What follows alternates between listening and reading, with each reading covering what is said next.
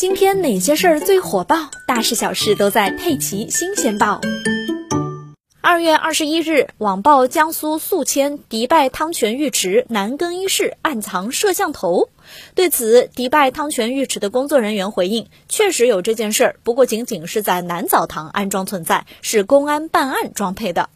今天，警方发布通报称，二零二零年十一月至二零二一年三月，该浴室男更衣室发生了多起盗窃事件。办案民警破案心切，就安排浴室负责人在更衣室安装监控，并成功抓获四名犯罪嫌疑人。之后，因为工作疏忽，没有及时拆除。接警之后，已经全面检查并拆除监控，销毁全部的视频资料。民警的行为构成违纪，将严肃问责处理。